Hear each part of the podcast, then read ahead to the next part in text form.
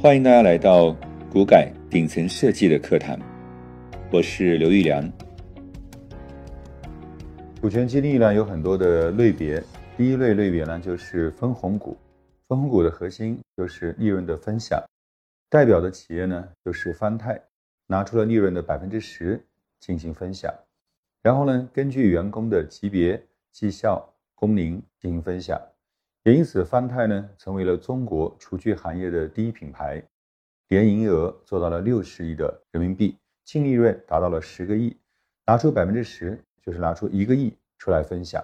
五千个员工，平均每一个员工都可以获得两万左右的收入，当然高的可以拿到几十万，少的可以拿到几千块，这样一种利润的分享的方式，把每个人都变成了企业的经营者。我们说呢。从过去的员工、合作人、合伙伙伴，